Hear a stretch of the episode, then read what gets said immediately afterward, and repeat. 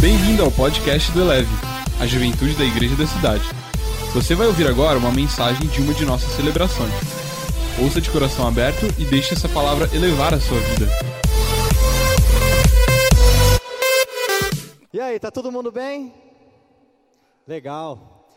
Bom demais estar com vocês hoje aqui, uma alegria muito grande. Isso aí, irmão, é nós. É, eu sou, como falou, de São Paulo. Sou, sou líder do Relevance. Relevance é parte dessa família também. Então posso dizer que hoje eu estou em casa. Então me sinto muito honrado e muito feliz de estar com vocês aqui hoje. E hoje me colocaram um pouco numa fogueira aqui, que eu vou ter que falar sobre vergonha, gente. E eu vou começar falando que eu já estou com vergonha agora. Tá? Então, vocês, por favor, tenham paciência comigo mas quero compartilhar com vocês um pouco sobre vergonha, o que, que a palavra de Deus fala sobre isso. Acho que esse é um mês interessante para a gente começar a nossa série de mensagens sobre o socioemocional, porque esse, não sei se vocês sabem, setembro é conhecido agora aqui no país como Setembro Amarelo, que é o mês de prevenção contra o suicídio, né? Foi por isso que vocês fizeram a série, Tiagão? Ou não? Não, né? Mas conciliou, tá vendo só, gente? Espírito Santo é forte, né? então, Setembro Amarelo, desde 2015, é o mês de prevenção contra o suicídio. Por isso que acho que é muito legal nesse mês a gente poder entrar e falar um pouco sobre inteligência socioemocional. Eu queria começar falando o seguinte, né, três coisas para vocês, que todos sentem vergonha. Né, acho que todo mundo aqui sente vergonha em alguma coisa, ou já sentiu vergonha de alguma maneira. Todos temos medo de falar sobre o assunto quando a gente tem vergonha. E quanto menos falamos sobre ela, mais ela tem controle sobre nós. Então a vergonha ela precisa de três coisas para ela crescer e escapar do nosso controle: segredo, silêncio e crítica. Acho que hoje a gente vive numa sociedade, o New York Times fala, né, eles lançaram uma, uma reportagem esses tempos atrás que fala que hoje nós somos a geração da vergonha. Nós vivemos uma geração de vergonha. Porque todo dia a gente acorda e a gente olha para alguma coisa da nossa vida e a gente acha que não está bom o suficiente. Você acorda e você fala às vezes, ah, eu não sou inteligente o suficiente, eu não sou bonito o suficiente, eu não tenho dinheiro o suficiente, eu não tenho carro que eu gostaria de ter, eu não tenho emprego que eu gostaria de ter, eu não tenho a formação que eu gostaria de ter, não terminei meu MBA ainda, eu não terminei minha faculdade ainda. E a gente então o tempo inteiro a gente está se comparando com os outros. Isso leva para a gente ter vergonha. Né, eu lembro que é, quando eu estava na escola, a gente costumava, muitas vezes a gente não abre as coisas que a gente tem para falar no nosso coração, aquilo que a gente está sentindo, porque a gente teme ser rotulado por aquilo, né? Então muitas vezes o nosso motivo de vergonha é algo que a gente teme ser rotulado por aquilo. Na escola, todo mundo tinha um apelido, não é verdade? Vira para quem está do seu lado agora e fala o apelido que você tinha na escola. Tô brincando, gente, não precisa não, viu? Não precisa falar não. Eu vou contar o meu para vocês. Tô brincando, não vou contar não, gente, porque apelido de escola fica na escola, né? O que acontece na escola fica na escola, não é isso? Mas eu, eu me lembro assim, criança é meio maldosa com um apelido, né? Criança em escola. E eu tinha um apelido que eu achava interessante lá na minha escola. Tinha um amigo meu que os, o pai dele era de descendência negra e a mãe era de descendência asiática. Ah, então ele nasceu um negro asiático, um negro japonês.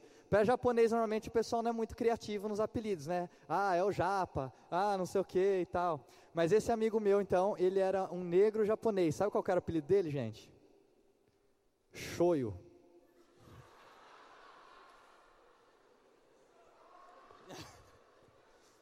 Essa eu achei criativa, né? Vocês não acharam também, gente?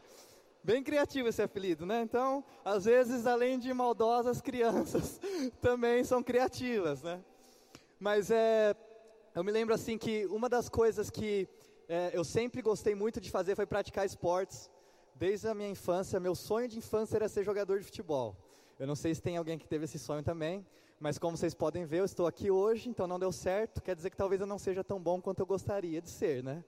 Mas esporte é um negócio que as pessoas vivem muito altos e baixos, né? Então um dia o cara é adorado, no dia seguinte ele é extremamente criticado. Ele é extremamente colocado para baixo, né? A mídia bate no cara e tal. Um dia o cara é adorado, no dia seguinte não. E um dos esportes que eu gosto muito de acompanhar é futebol americano. Tem gente que gosta de futebol americano ou não? Ah, tem uma galera aí, ó, galera animada, né? Então, é, teve um ano que eu estava assistindo, eu não me lembro muito bem se foi ano passado ou ano retrasado. E eu lembro que eu assisti esse jogo, eu estava em Campo Grande, Mato Grosso do Sul, eu lembro até onde eu estava. E eu queria passar um trecho desse vídeo para vocês e depois explicar um pouco. Esse foi um jogo de, como digamos assim, quartas de final da NFL, da Liga de Futebol Americano. E aí aconteceu um milagre. Foi um milagre conhecido como Minnesota Miracle, esse lance. Depois você pode até pesquisar na internet. Eu queria passar esse lance para vocês verem e depois eu vou explicar, tá bom? Pode jogar o vídeo aí na tela, por favor.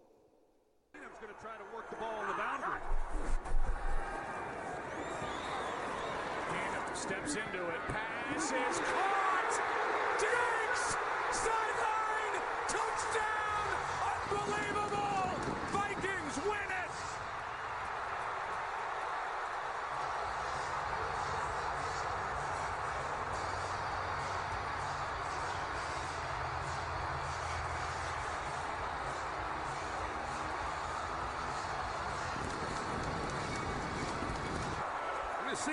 Marcus Williams here. He has a shot. I'm not sure really what he's thinking, Joe. He comes in, he's got him dialed in, and he just all he's got to do is make a play.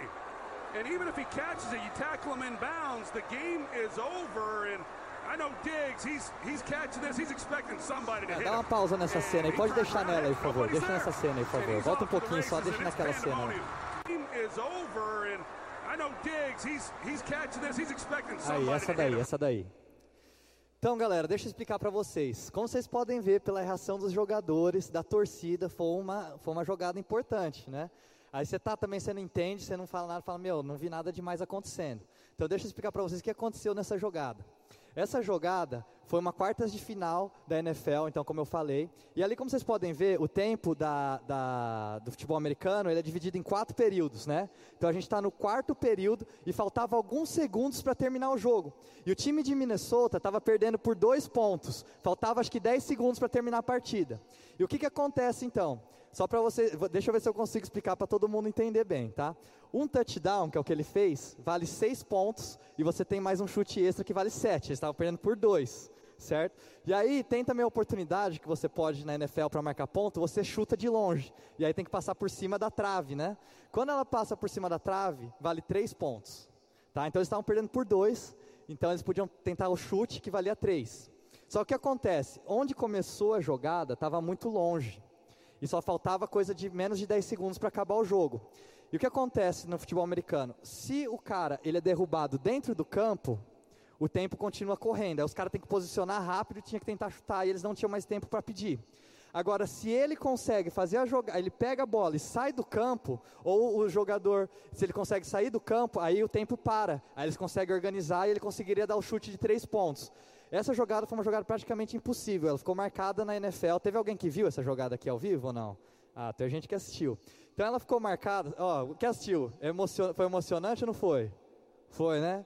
Porque foi um dos lances mais importantes da história da NFL, esse aqui, porque foi um negócio inacreditável. Então, se o cara fosse derrubado dentro do campo, ele, para, ele, o tempo iria correr, não ia dar tempo eles chutarem, eles iam perder o jogo, o time de roxo, tá? Se o cara que pegou a bola, ele conseguisse pegar a bola e sair para fora do campo, aí o que, que aconteceu? O tempo ia parar, ele ia, o time dele ia conseguir posicionar de novo, ele conseguiria chutar a bola e fazer três pontos. Deu para entender mais ou menos, gente? Tá. Então, agora deixa eu explicar o que, que aconteceu nesse lance. Esse jogador que tentou dar o bote de branco nele, que tentou derrubar ele, ele foi, de certa maneira, inteligente. Porque o que, que ele tentou fazer? Ele tentou derrubar o cara dentro do campo. Porque se ele derruba o cara dentro do campo, terminava o jogo. Então ele fechou por fora, ele foi tentar derrubar o cara, só que ele não conseguiu. Aí o cara ficou marcado por esse erro aí. Então, aí só que aconteceu uma coisa totalmente diferente. O cara pegou a bola, ele conseguiu ir fazer o touchdown, que era uma coisa praticamente impossível. Tá? Agora, por que, que eu estou contando essa história para vocês? Fala assim, meu, por que, que você está me explicando isso? Tem nem interesse nesse jogo aí, nunca assisti na vida. Mas o que, que acontece? Para mim, o que, que pegou desse jogo, dessa partida? No dia seguinte, eu fui abrir os noticiários. O cara que tentou dar o bote de branco, que errou o bote e tal, que fez com que o cara fizesse os pontos e classificassem para semifinais, ele foi considerado ao longo daquele ano um dos rookies mais, é, um dos rookies, um dos melhores rookies do ano na NFL. Rookie quer dizer é, novato, né? Então ele tinha acabado de entrar na liga e ele foi considerado um dos melhores novatos da liga naquele ano. E aí quando chegou no dia seguinte, eu fui ler as notícias, né, sobre esse jogo. E o que que falou? O que que as notícias falaram? falavam assim, que se esse cara lá, o que errou o bote, ele não fosse um jogador muito bom pelo resto da carreira dele, ele seria marcado por esse erro que ele fez. Porque foi um lance na história da NFL. E por que, que eu estou contando isso para vocês? Antes da gente começar a nossa mensagem hoje. Porque eu queria que você entendesse que é isso que o inimigo tenta fazer com a gente. Ele tenta marcar um lance da sua vida para mudar o resto da sua história. Que você fique preso o resto da sua vida nessa história. Eu queria que a gente abrisse as nossas Bíblias em Gênesis 1,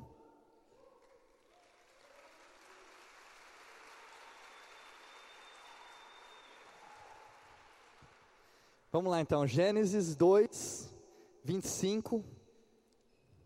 E depois nós vamos ler 3 até o 14, tá? E uma coisa que eu queria que, antes da gente começar, que vocês entendessem. É que o Satanás, o inimigo, o diabo, ele não é um cara muito criativo. Então, na verdade, a mesma, a mesma estratégia que ele tentou usar desde o princípio, ele tenta usar até hoje com a gente. E eu queria te dar ferramentas hoje para que isso não fosse mais um empecilho para o seu crescimento, tanto espiritual quanto profissional, na sua vida com Deus. Então, ele não é muito criativo. Eu queria que a gente estudasse um pouco como ele agiu antigamente. Você vai ver que é como ele age hoje com a gente também e como que a gente pode vencer isso, amém? Vamos lá então. Gênesis 2:25 diz assim: O homem e sua mulher viviam nus e não sentiam vergonha. Ora, a serpente era o mais astuto de todos os animais selvagens que, que o Senhor Deus tinha feito. E ela perguntou à mulher: Foi isso mesmo que Deus disse? Não comam de nenhum fruto das árvores do jardim? Respondeu a mulher à serpente: Podemos comer do fruto das árvores do jardim, mas Deus disse: Não comam do fruto da árvore que está no meio do jardim, nem toquem nele, do contrário vocês morrerão. Disse a serpente à mulher: Certamente não morrerão. Deus sabe que no dia em que dele comerem, seus olhos saberão, e vocês, como Deus, serão conhecedores do bem e do mal. Quando a mulher viu que a árvore parecia agradável ao paladar, era atraente aos olhos e, além disso, desejável para dela se obter discernimento, tomou do seu fruto, comeu e deu ao seu marido, que comeu também. Os olhos dos dois se abriram e perceberam que estavam nus. Então juntaram folhas de figueira para cobrir-se. Ouvindo o homem e a sua mulher os passos do Senhor Deus que andava pelo jardim, quando soprava a brisa do dia, esconderam-se da presença do Senhor Deus entre as árvores do jardim. Mas o Senhor Deus chamou o homem, perguntando: Onde está você? E ele respondeu: Ouvi teus passos no jardim e fiquei com medo porque estava nu, por isso me escondi. Deus perguntou: Quem lhe disse que você estava nu? Você comeu do fruto da árvore da qual lhe proibi de comer? Disse o homem: Foi a mulher que me deste por companheira, que me deu do fruto da árvore e eu comi. Bem parceiro, cara, né? O Senhor Deus perguntou então à mulher: Que foi que você fez? Responda, respondeu a mulher: A serpente me enganou e eu comi. Então, a mulher já é mais certinha, né? Pelo menos não, não, não justificou do homem. Então o Senhor Deus declarou à serpente: Uma vez que você fez isso, maldita é você entre todos os rebanhos domésticos e entre todos os animais selvagens. Sobre o seu ventre você rastejará e pó comerá todos os dias da sua vida. Vamos orar então. Senhor Deus, nós te agradecemos por essa noite.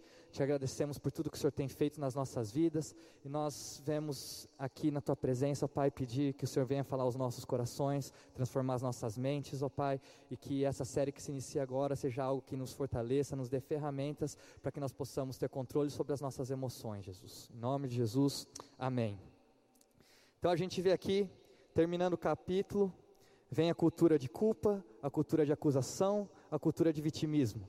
Né? Uma coisa que eu sempre falo é que uma história, ela sempre tem três lados. Né? Ela tem o lado A, ela tem o lado B e ela tem a verdade. Porque ninguém nunca conta a verdade, a pessoa sempre ela conta do seu lado se protegendo, né? E aqui a gente pode ver que quando Deus começou a perguntar para Adão e Eva o que tinha acontecido, um foi passando para o outro e isso continua até hoje. A gente nunca teve culpa de nada, sempre foi o outro, nunca foi a gente e sempre tem alguém na história que a gente consegue culpar e a gente é sempre vítima. E isso começou então desde o princípio, né? E agora a gente vê que Deus no primeiro capítulo que a gente leu no 25, ele fala que o homem, ele foi feito, né, e Deus, antes de falar sobre a queda, ele trata vários assuntos, mas ele não fala que o homem não tinha medo, ele não fala que o homem não tinha inseguranças, ele fala que o homem não tinha vergonha, né? No capítulo 25 que a gente leu assim que a gente começou, fala que eles estavam nus e não tinham vergonha. Então eu entendo que nós como criação, nós não fomos feitos para ter vergonha. Vergonha é um sentimento que nasceu com o pecado, que nasceu com o discernimento do bem e do mal. Então não foi algo que Deus criou a gente para ter. E é isso que eu queria passar para vocês nessa noite. Primeiro ponto que eu queria falar é creia na autoridade inabalável da presença de Deus. O inimigo quer tirar a autoridade da palavra de Deus. Versículo 1 diz assim: Ora, a serpente era o mais astuto de todos os animais selvagens que o Senhor Deus tinha feito. E ele perguntou, e, a, ele, e ela perguntou à mulher: Foi isso mesmo que Deus disse? Não comam de nenhum fruto das árvores do jardim? Respondeu a mulher à serpente: Podemos comer fruto do fruto das árvores do jardim, mas Deus disse: Não comam do fruto da árvore que está no meio do jardim, nem toquem nele, do contrário vocês morrerão. Primeiro ponto que me chamou a atenção aqui foi no versículo 1, quando a serpente, a serpente sabia, ela sabia que só tinha uma árvore no jardim ao qual Deus tinha falado que eles não podiam comer o fruto. Mas o que, que a serpente faz então? Ela primeiro tenta distorcer uma verdade, certo? Ela fala assim: Deus falou para você então que vocês não podem comer nenhum fruto da árvore do jardim? É isso que Deus falou para vocês? Porque o que, que ele faz? Ele tenta distorcer uma verdade. Então Deus, na verdade, falou que não podia comer uma, ele fala que não podia comer todas. E hoje muitas vezes isso acontece com a gente. Né? Inimigo, a gente tem algumas coisas de princípios cristãos, só que a gente, o inimigo tenta generalizar isso na nossa mente, fazendo com que você distorça a verdade e você comece a pensar: poxa, será que é isso? Será que isso está acontecendo mesmo? Mas aí o que acontece? Eva fala: não, é só uma árvore que Deus falou para mim. Então, como é que, qual foi a estratégia do inimigo nesse momento, então? Ele tenta generalizar, porque quando ele generaliza, o que, que ele faz? Ele traz o foco nosso para aquela única área que, na verdade, a gente não poderia. Certo? Então, ele generalizou. Então, quer dizer que Eva, quer dizer que Deus falou para vocês que não podia comer nenhuma árvore desse jardim? Aí Eva olha para a única árvore que não podia comer, não. Falou, não, a gente só não pode comer daquela. Então, primeiro ponto que a gente entende, que a queda no Éden também, ela não foi só em questão de desobediência, mas foi questão de gratidão. Porque o que acontece? Hoje nós somos assim também. A gente muitas vezes olha para aquilo que a gente não tem e a gente acha que é aquilo que vai nos satisfazer e vai fazer a gente feliz. A gente acha que o que a gente não tem é o que vai trazer felicidade para nós. E o inimigo ele tenta tirar o seu foco do todo, ele tenta tirar o seu foco daquilo que Deus tem colocado para você. E ele coloca o seu foco naquilo que você não tem, como se aquilo fosse seu que você precisa para ser feliz. E esse é um pecado de ingratidão. Ingratidão foi um dos motivos pelo qual Adão e Eva caíram também. Não foi somente o pecado de desobediência. E essa é a primeira coisa que eu queria que a gente entendesse. E a segunda coisa desse trecho que a gente pode tirar o quê? É que Satanás, ele tenta tirar a verdade da palavra de Deus ele começa a confrontar a palavra de Deus. E a gente começa a pensar como Deus criou o mundo. Como que Deus criou a terra? Como que Deus criou a luz? Foi tudo falando. Não foi? Falou: "Haja luz. Haja não sei o que, haja não sei o que outro". Deus criou tudo, olha o poder da fala. Eu queria que você entendesse o poder da fala, porque tudo o que foi criado foi criado através da fala. E esse é o poder que a fala tem nas nossas vidas. E como é que então Satanás pensou? Deus criou tudo através da fala. Como é que eu vou quebrar tudo? Vai ser através da fala também. Então, como é que ele começou a, a gerar a queda no coração de Eva? Foi através da fala. Ele começou a tentar tirar o poder da palavra de Deus no coração de Eva. Ele falou assim: Nossa, mas Deus realmente disse isso? Sabe, Deus realmente disse que você tem que ter caráter, Deus realmente disse que você não, não pode adulterar, Deus realmente disse que você não pode roubar, Deus realmente disse que você tem que ser dessa maneira e dessa outra, porque Ele estava tentando tirar a verdade da palavra de Deus. E o que, acontece hoje em dia? Se a gente não tem muita consciência da palavra de Deus, a gente acaba acreditando nas mentiras que o diabo coloca na nossa mente. Eu sempre falo assim, eu lia muito a Bíblia, eu sempre li a minha Bíblia, fui cristão minha vida inteira mas eu comecei a realmente ter um entendimento da palavra, uma revelação, eu comecei a realmente é, ter paixão pela palavra, foi de alguns anos para cá. Foi porque eu entendi, porque parecia que na minha infância eu tinha a ideia de que a Bíblia era um livro de regras. Porque foi como meus pais às vezes me criaram. Eles falaram: oh, você pode fazer isso, pode falar aquilo outro, a Bíblia fala isso, fala aquilo outro. Então eu entendi a Bíblia como um livro de regras. E acho que muitos de nós às vezes temos a Bíblia hoje como um livro de regras. Muitos de nós também às vezes temos a Bíblia como um livro que nos ensina como chegar no céu. Né? Então, eu vou estudar a Bíblia porque a Bíblia vai me ensinar como chegar no céu. Mas quanto mais eu estudo a Bíblia, quanto mais eu estudo o ser humano, quanto mais eu estudo a psicologia, o que, que eu começo a entender? Eu começo a entender que na verdade a Bíblia, ela não é um livro de regras, a Bíblia não é um caminho de como ir para o céu, mas a Bíblia, na verdade, foi um manual que o Criador nos deixou de como viver a vida. Né? Eu, eu lembro que uma vez eu comprei uma piscina, aquelas piscinas de plástico, não sei se vocês já viram essa piscina, gente. Ela é grande, eu sentava nela assim, vinha água até o pescoço, então dava para tomar, uma, dava tomar um banho de piscina legal. Comprei, joguei lá na. Comprei, veio numa caixa. A hora que eu, eu abri a caixa e joguei assim, sem brincadeira, saíram mais de 50 peças lá de dentro. E era tudo igual as peças. Falei assim, meu, é tudo branco, tudo parecido. Falei assim, cara, o que, que é isso? Aí eu pensei, como é que eu vou montar essa piscina? Qual que foi a ideia que me veio? Vou pegar o manual, certo? Peguei o manual, lá tinha tudo explicadinho, aí eu consegui montar a piscina. Por que eu estou falando isso para vocês? Porque a palavra de Deus é um manual que Deus nos deixou de como viver a vida. Então não é um manual que está aqui para te ensinar regras que você tem que viver, ou para ser um fardo para você, ah, mas os princípios da Bíblia são muito pesados. Mas tudo o que tem na palavra de Deus, na verdade, é Deus ensinando a gente a como ser bem sucedido nessa vida. É como você ter sucesso na sua vida ministerial, como você ter sucesso na sua vida profissional.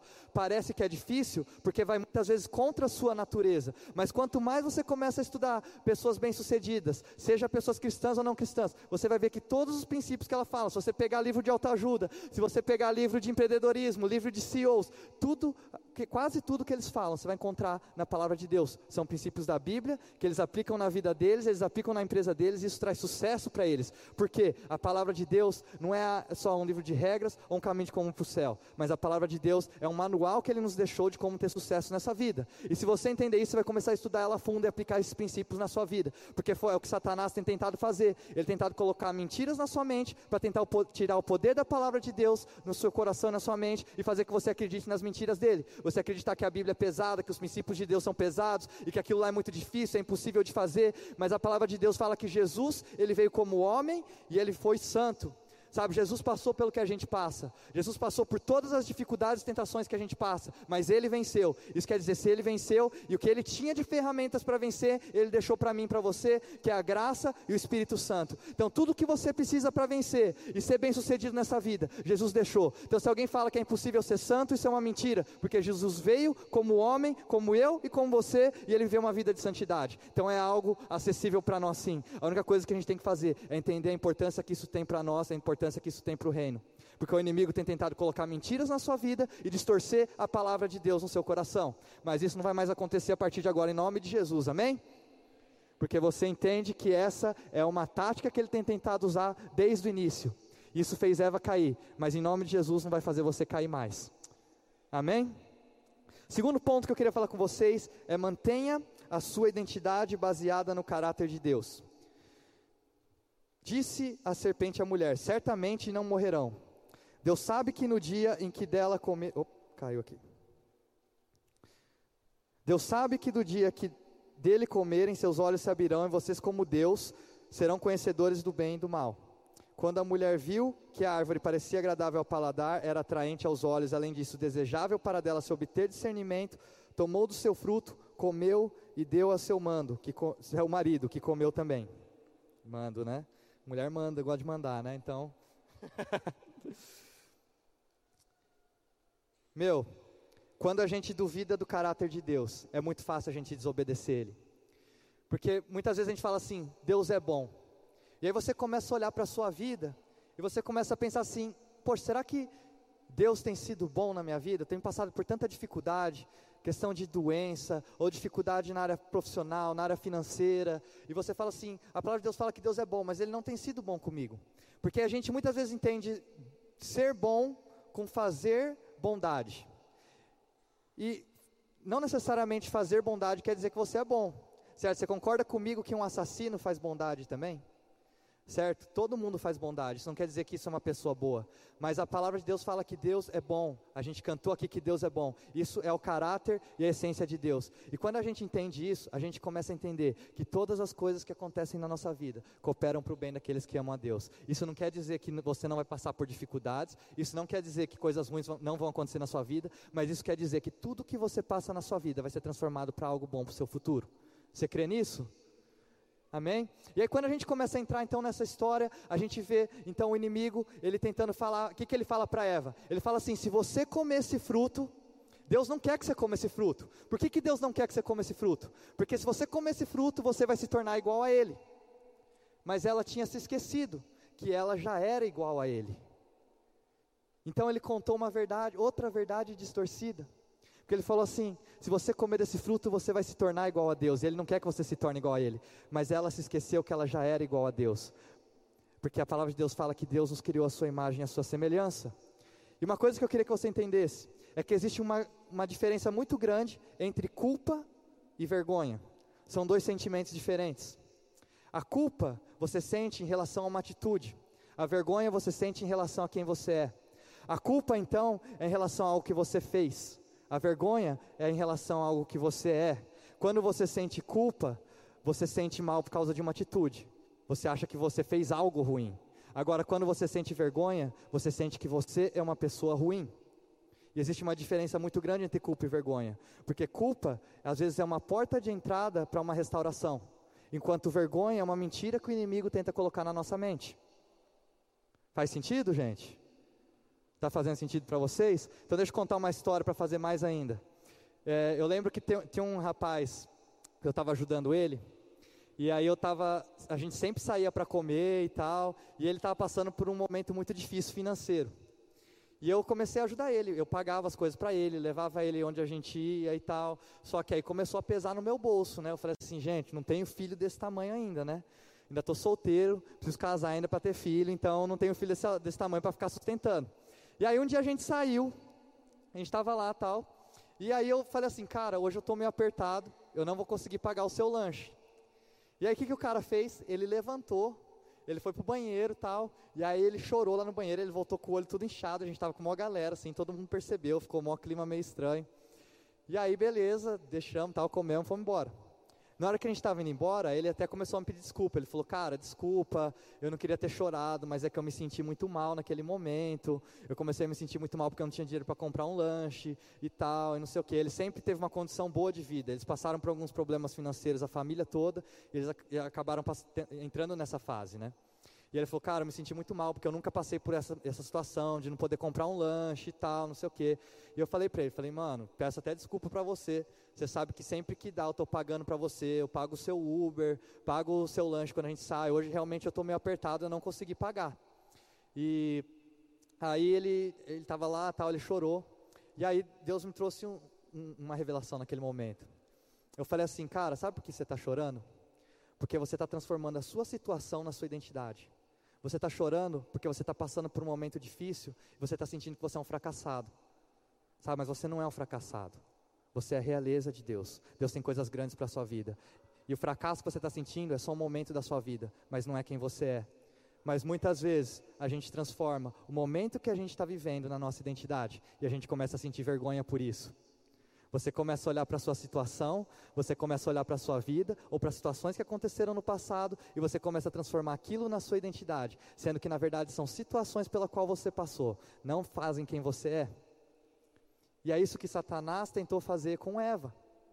Ele tentou falar assim: meu, você não, você não quer ser igual a Deus?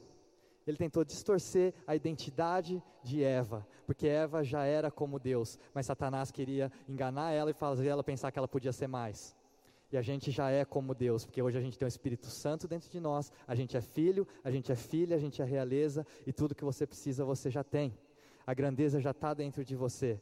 Não existe nada maior do que aquilo que está dentro de você mas Satanás vai tentar te enganar e vai tentar você se tornar a sua história, vai tentar fazer você se tornar a sua, o seu momento, mas isso não é quem você é. Isso é um momento pelo qual você está passando, é um momento pelo qual você passou, mas você vai vencer, porque em todas as coisas nós somos mais que vencedores, amém? Eu queria entrar agora no terceiro ponto que fala assim: Expulse o espírito de vergonha que o inimigo tenta gerar em você. Versículo 7. Os olhos dos dois se abriram e perceberam que estavam nus. Então juntaram folhas da figueira para cobrir-se. Ouvindo o homem e sua mulher os passos do Senhor Deus que andava pelo jardim, quando soprava a brisa do dia, esconderam-se da presença do Senhor Deus entre as árvores do jardim. Mas o Senhor Deus chamou o homem perguntando: Onde está você? E ele respondeu: Ouvi teus passos no jardim e fiquei com medo, porque estava nu, por isso me escondi. Quando Adão e Eva comeram o fruto do conhecimento do bem e do mal, qual foi a primeira coisa que eles sentiram? Vergonha. Então era uma coisa que eles não estavam sentindo antes. A partir do momento que eles comeram, eles começaram a sentir vergonha. Certo? Adão e Eva foi a primeira emoção que eles sentiram foi vergonha. E quando eles sentiram vergonha, o que, que eles fizeram? Eles se esconderam. Certo? E o que, que eu, eu sinto que muitas vezes nós temos feito hoje? Sabe, Deus está gritando, Deus, assim como ele andou no jardim, ele estava procurando Adão e Eva. Hoje ele anda no seu trabalho, ele anda na sua família, ele anda na sua faculdade, e ele está gritando: cadê você? E você muitas vezes está escondido, porque você tem vergonha, porque você não entendeu quem você é ainda, você não entendeu muitas vezes o que o Evangelho é ainda, porque o Evangelho é as boas novas certo? Se a gente tem uma boa nova, a gente conta para todo mundo, certo? Se você saísse daqui nessa noite agora, eu chegasse para você, te desse um carro, o que, que, você ia fazer quando você chegasse na sua casa? Você ia acordar todo mundo, falar assim, meu, vou te dar uma Hilux aqui hoje. Você ia chegar de Hilux na sua casa. Você ia acordar todo mundo na hora que você chegasse, você ia mostrar para todo mundo o seu carro. Sabe por quê? Porque isso são boas novas. Agora, quando a gente fala do Evangelho, que são as boas novas da vida, a gente muitas vezes tem vergonha de falar sobre isso, a gente tem vergonha de falar que a gente é cristão, ou a gente tem vergonha de falar sobre o Evangelho de Jesus. E eu lembro que uma vez isso me bateu muito forte, na época de escola. Eu tinha um amigo, que era um amigo que era bem popular, assim, digamos, na escola e tal. E eu lembro que é, a gente caminhava junto, ele cresceu é, fora da igreja, eu cresci dentro da igreja, mas a gente sempre teve uma amizade de escola e tal, a gente gostava de jogar bola junto, não sei o quê. E aí quando a gente foi crescendo, ele começou a ter experiências de ir para balada e começar a usar drogas. E aí eu lembro que ele começou a usar drogas, usar droga, e teve um dia que ele chegou assim para mim e falou: "Cara, você não acredita. Meu, eu tive a melhor experiência da minha vida. Eu tive a melhor experiência da minha vida, cara. Eu preciso compartilhar essa experiência com você. Você precisa experimentar isso e tal, e não sei o quê. E era uma droga que ele tinha experimentado no final de semana anterior na balada. Quando ele estava me mostrando aquilo, ele estava tão entusiasmado, e eu vi que aquilo lá tinha mexido tanto com ele, e eu comecei a me sentir mal. Porque eu falei assim, falei, cara, eu sou amigo desse cara a vida inteira. E eu nunca tive coragem de falar para ele de Jesus. E Jesus tem sido a melhor experiência que eu tenho tido na minha vida. Mas eu tenho tido vergonha de falar do Evangelho. Sabe, naquele momento eu me lembrei de quando Paulo falava que eu não me envergonharei do Evangelho de Cristo. Mas a gente, por não saber quem a gente é, a gente, por não entender o que é o Evangelho, a gente tem muitas vezes se escondido. A gente tem se escondido e Deus está perguntando: cadê você no seu trabalho? Cadê você na sua faculdade? Cadê você na sua família? Cadê você com as pessoas que estão à sua volta? Deus está te procurando. Sabe, qual foi a última vez que você ganhou uma pessoa para Jesus? A gente acabou de lançar uma campanha no Relevância que chama Uma Vida Vale Mais. Sabe por que, a gente lançou essa campanha? Porque a gente está com um monte de cristão lá na igreja, um monte de crente, que é tudo crente já há mais de 10 anos, de 15, e pessoas que nos últimos 3 ou 4 anos não ganharam uma pessoa para Jesus. Porque a gente fala assim, que é, muita gente fala de evangelismo, você fala assim, ah, evangelismo é eu ir na praça com o pessoal do Eleve, o Eleve tem que fazer evangelismo. Ah, evangelismo é no reação, vou fazer evangelismo no reação quando sai todo mundo junto. Mas evangelismo é uma prática de vida. Sabe, a, a visão da nossa igreja é ganhar todas as pessoas para Jesus. Será que isso tem sido uma visão para a sua vida? Ou será que você tem se escondido porque você não sabe, na verdade, quem você é e você tem tido vergonha daquilo que Deus tem feito de melhor na sua vida? Sabe, eu vejo e eu falo isso por mim. Eu me escondi por muitos anos. Agora, meu, sai falando de Jesus para todo mundo. Esses dias eu estava numa padaria que a gente pegou um cliente lá, e aí encontrei um cara, encontrei lá um cara que eu sou fã de infância, é o, o Japinha do CPM 22. Não sei se vocês lembram desse cara aí. Quem é mais velho, né, gente? Estou revelando minha idade aqui. Tem gente que nem conhece essa banda. Mas enfim, eu fui numa padaria lá e encontrei o cara. Aí eu cheguei assim, pô, cara, e aí, sou seu fã e tal, curto muito seu som. Falei, pô, você não quer ir pra igreja domingo? Já convidei. Falei, tem uma igreja lá na Paulista, você vai gostar, cola lá e tal. Cara, hoje eu falo de Jesus para todo mundo, porque eu entendo que é algo que todo mundo está procurando. É algo que todos precisam. O cara procura isso em relacionamentos, a gente procura isso em profissões, a gente procura isso em dinheiro, mas na verdade a gente só vai ser completo porque a gente encontra isso em Jesus.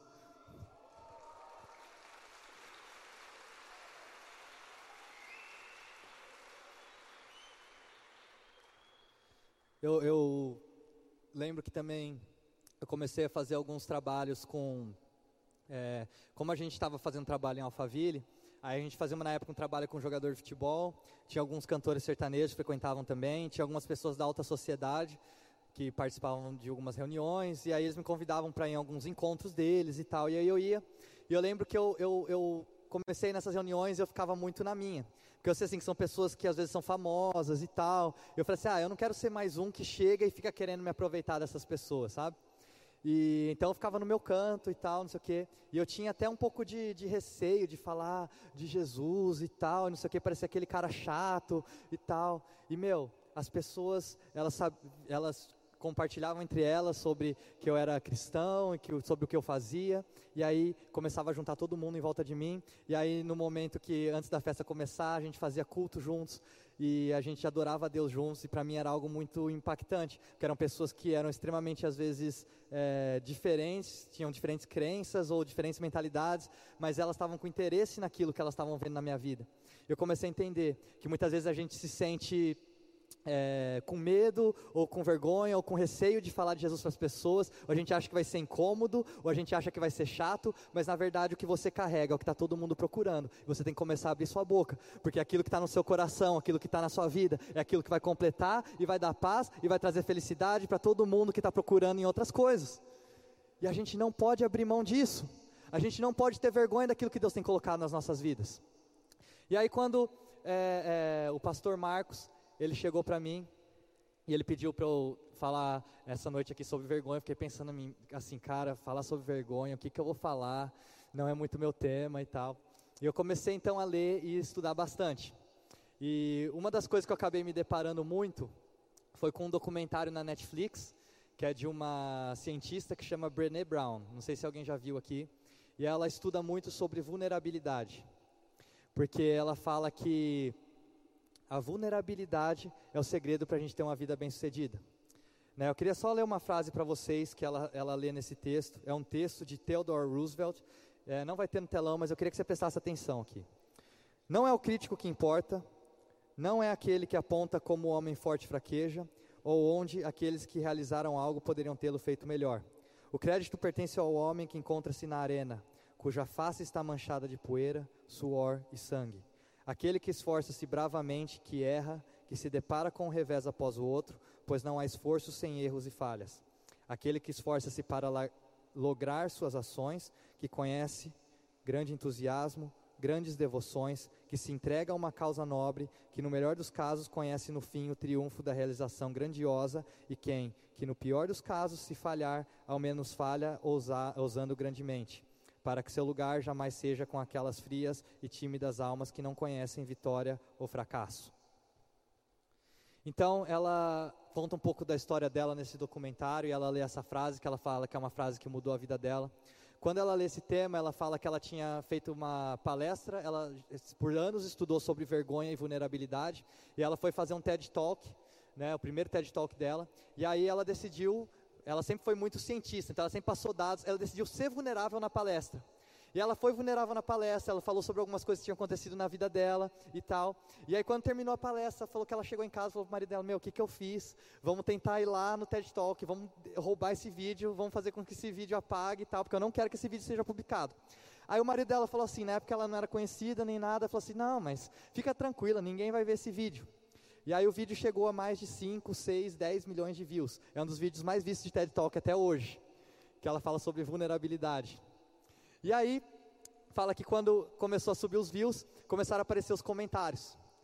Os comentários maldosos. E ela falou que teve um dia que ela entrou nesses comentários E aí tava falando assim: "Ah, mas essa mulher é gorda. Ah, mas essa mulher também é lógico que ela vai ser vulnerável. Olha o rosto dela." E comentários maldosos acontecendo na internet. E hoje a internet ela faz isso com a gente. Ela nos leva a comparação, porque você compara normalmente o seu pior momento ou o momento que você está vivendo agora com os highlights de outra pessoa certo? Eu, por exemplo, minha última postagem no Instagram foi quando eu estava, acabei de voltar de uma viagem do Japão da Nova Zelândia. Já tem mais de um mês que eu voltei, não postei nada, mas postei de quando eu estava lá. Por quê? Porque a gente posta os nossos highlights na rede social. E a gente, então, normalmente, a gente se compara a nossa situação atual com os highlights de outra pessoa. E aí parece que está tudo ótimo na vida da outra pessoa, que está tudo bem, e na nossa está tudo acabando. A gente está sentindo mal e não está acontecendo nada. E aí a gente começa a orar para a vulnerabilidade como uma fraqueza. A gente o tempo inteiro entendeu vulnerabilidade como uma fraqueza, mas ela, através dos estudos dela, ela entendeu que na verdade o que traz coragem para nós é a vulnerabilidade. O que faz a gente conseguir vencer o medo e vencer a vergonha é a nossa vulnerabilidade. É uma ferramenta que eu queria deixar para você nessa noite. É a gente aprender a ser vulnerável com as nossas emoções, com os nossos sentimentos. Então ela fala que, que ela então ela estava passando por esse momento e aí quando ela estava nesse dia, ela pegou, ela começou a entrar na internet e ela caiu nessa fase de Theodore Roosevelt. E ela entendeu. Ele fala aqui sobre a arena. E fala que muitos de nós ficamos sentados na, na, na, na arquibancada. E a gente nunca vai entrar na arena. Mas ela fala que aqueles que entram na arena, aqueles que têm coragem de ser vulnerável. Ela fala que as empresas chegam para ela e falam assim: você consegue falar sobre outro assunto? Aí eles pedem para ela falar sobre criatividade, inovação e transformação. Ela fala assim: como é que eu vou falar de criatividade se na sua empresa não existe um ambiente onde as pessoas possam falhar? Não tem como a pessoa ser criativa se ela não pode errar. Não tem como a pessoa inovar se ela não tiver oportunidade de falhar.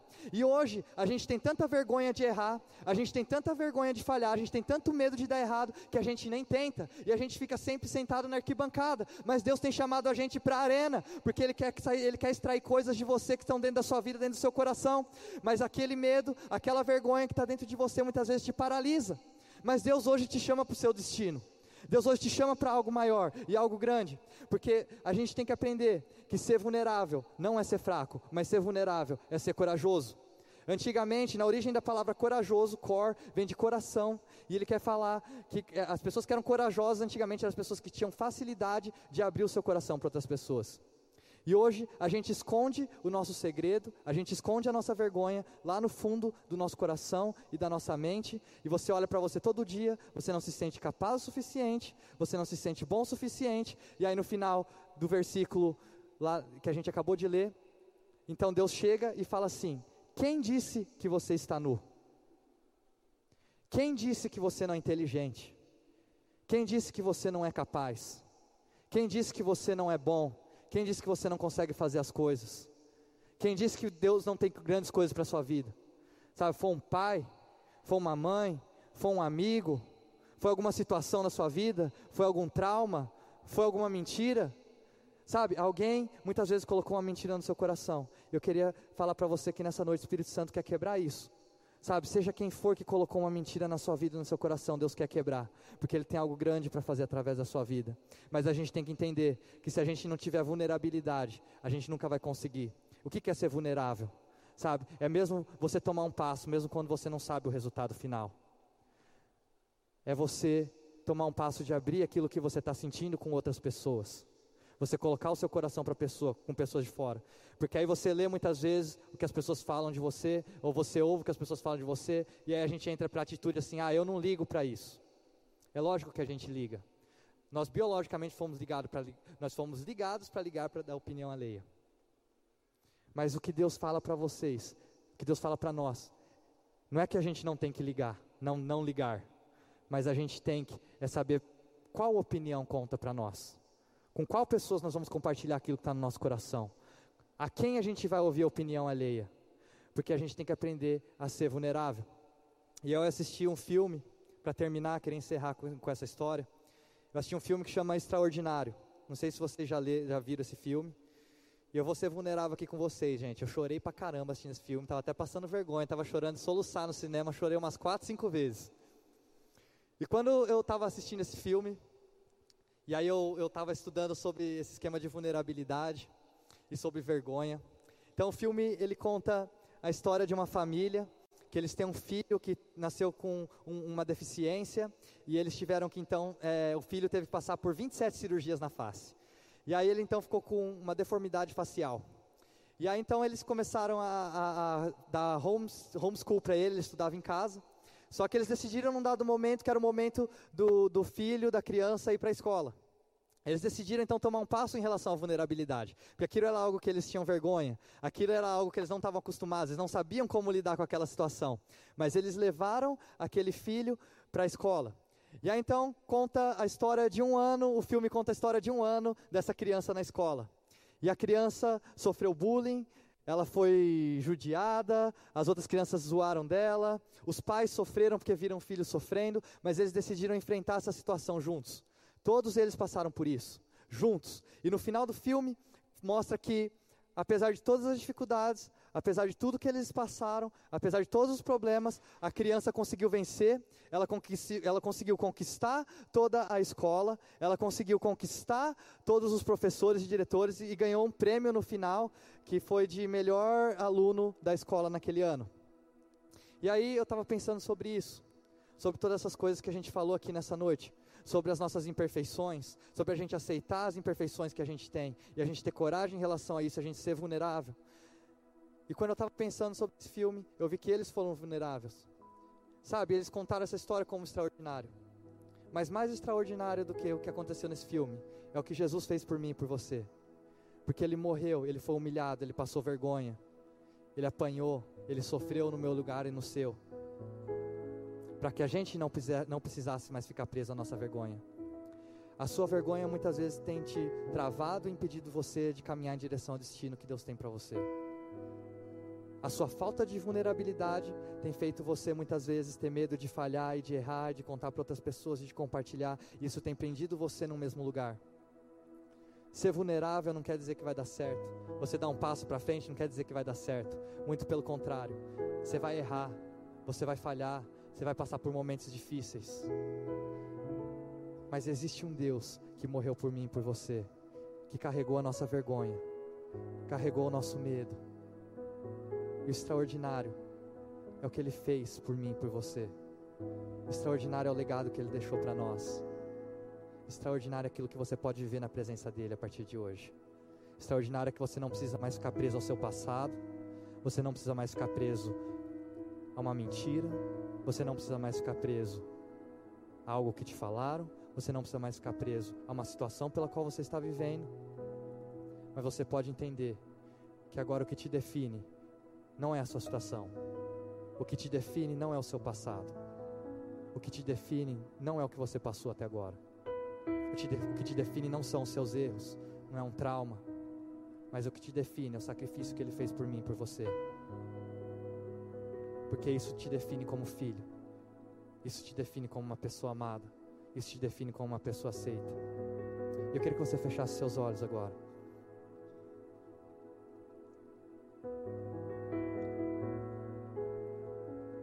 Eu não sei pelo que você tem passado, eu não sei pelo que você passou,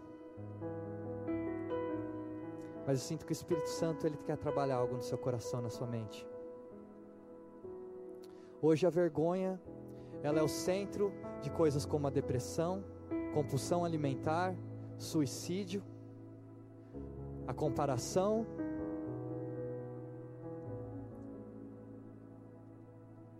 Mas eu queria que nessa noite você entendesse que Deus não te compara com ninguém, porque Ele te criou de forma única e especial. E Ele não errou quando Ele te criou. Ele não errou na sua história. Ele não errou no que você passou. Você não precisa mais ficar preso nisso. Eu queria convidar, se existe alguém aqui nessa noite que tem passado por algum problema de depressão, de tristeza, de compulsão alimentar ou de pensamentos de suicídio, eu queria que você ficasse de pé no seu lugar que eu quero orar por você.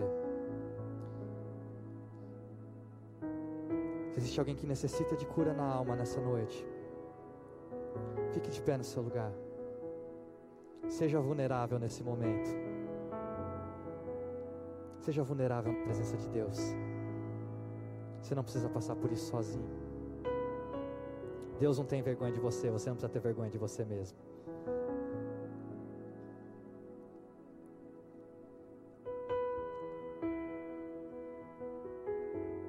Fique com seus olhos fechados.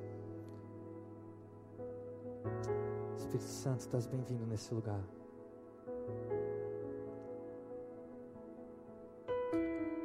Sinto que Deus está trazendo um ambiente de cura aqui nessa noite. Se você tem sentido algum desses sintomas,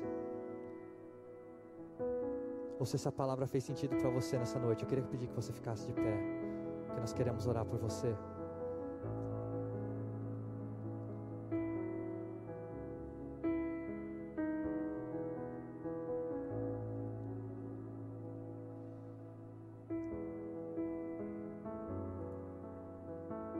Sentir a presença do Espírito Santo.